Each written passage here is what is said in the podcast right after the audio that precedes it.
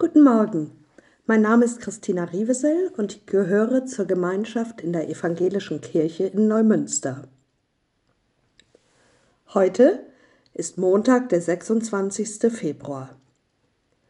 Wer blickt denn da noch durch? Kommt dir diese Frage bekannt vor? Durchblick zu haben ist so wichtig. Ja, es kann sogar gefährlich sein, wenn ich ihn nicht habe. Ich mag keine Autofahrten bei Regen, schon gar nicht als Beifahrer, wenn der Fahrer für mich gefühlt viel zu spät die Scheibenwischer betätigt. Auch beschlagene Scheiben sind nicht schön. Ich will den Durchblick nicht verlieren, wenn die Aufgaben und Herausforderungen in meinem Alltag immer größer werden. Durchblick wünsche ich mir auch in so manchen Konfliktsituationen, in Beziehungen. Das Leben scheint manchmal so kompliziert. Und ich wünsche mir den Durchblick auch in dem, was um mich herum und in unserer Welt geschieht.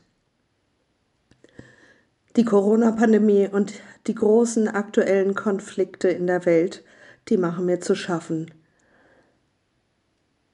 Es führt zu Resignation, Mut und Hoffnungslosigkeit, wenn der Blick auf das Ziel, auf die Lösung von Problemen verwehrt ist, wenn der gute Ausgang einer Situation ungewiss scheint. Durchblick brauche ich, um mich zu entscheiden, die nächsten Schritte zu gehen.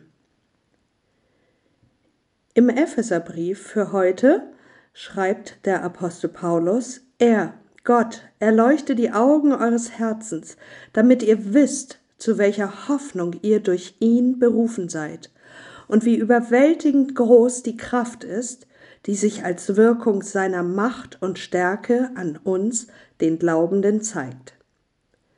Diese Verse stehen im Brief, den der Apostel Paulus an die junge Gemeinde in Ephesus schreibt.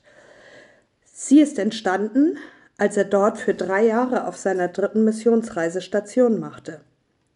Den Brief schreibt er vermutlich, als er einige Jahre später in Rom im Gefängnis ist.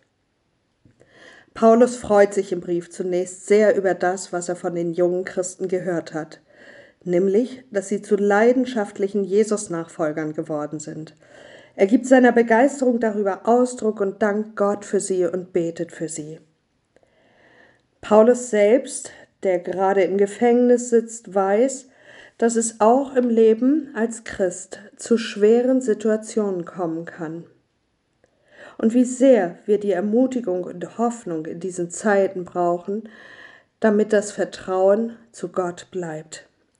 Er malte diesen Brief mit großer Begeisterung das große Bild von Gottes Plan vor Augen, von seiner Hoffnung für diese Welt und für jeden einzelnen Menschen. Paulus zieht hier förmlich den Vorhang zur Seite, damit wir durchblicken können.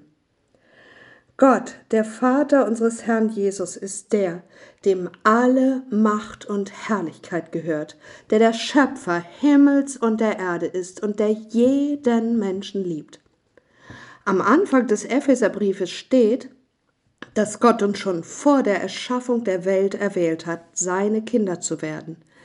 Er wollte dich ganz persönlich, nicht nur für diese begrenzte Zeit auf dieser Erde, sondern damit er die Ewigkeit mit dir verbringt. Kannst du das denken? Willst du das glauben? Sehnst du dich danach, das glauben zu dürfen?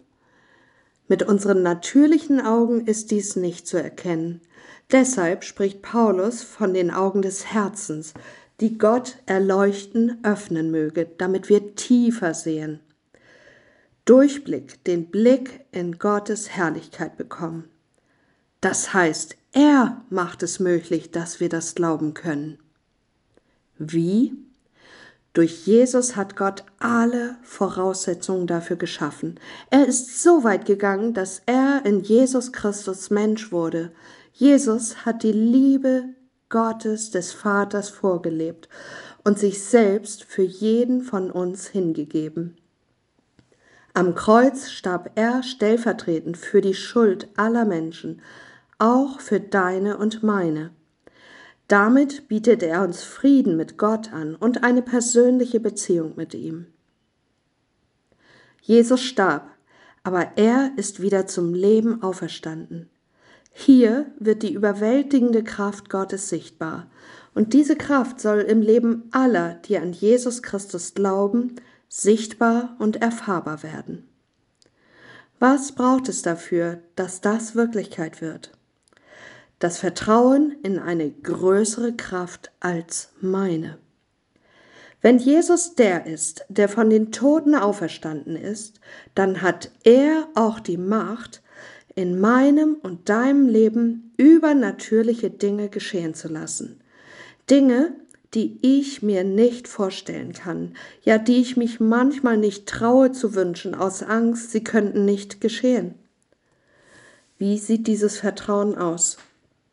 Es beginnt damit, dass ich Jesus sage, dass ich ihm glauben will, dass ich ihm vertrauen will, dass seine Worte wahr sind. Jesus übernimmt dann, wenn ich mein Leben ihm anvertraue, die Verantwortung dafür, dass bei ihm mein Leben zum Ziel kommt. Diesen Durchblick schenkt Gott durch seinen Heiligen Geist. Wer Jesus Christus das Vertrauen schenkt, anfängt an ihn zu glauben, dem verspricht er den Blick hinter die Kulissen. Gott segne dich im Vertrauen auf ihn an diesem Tag.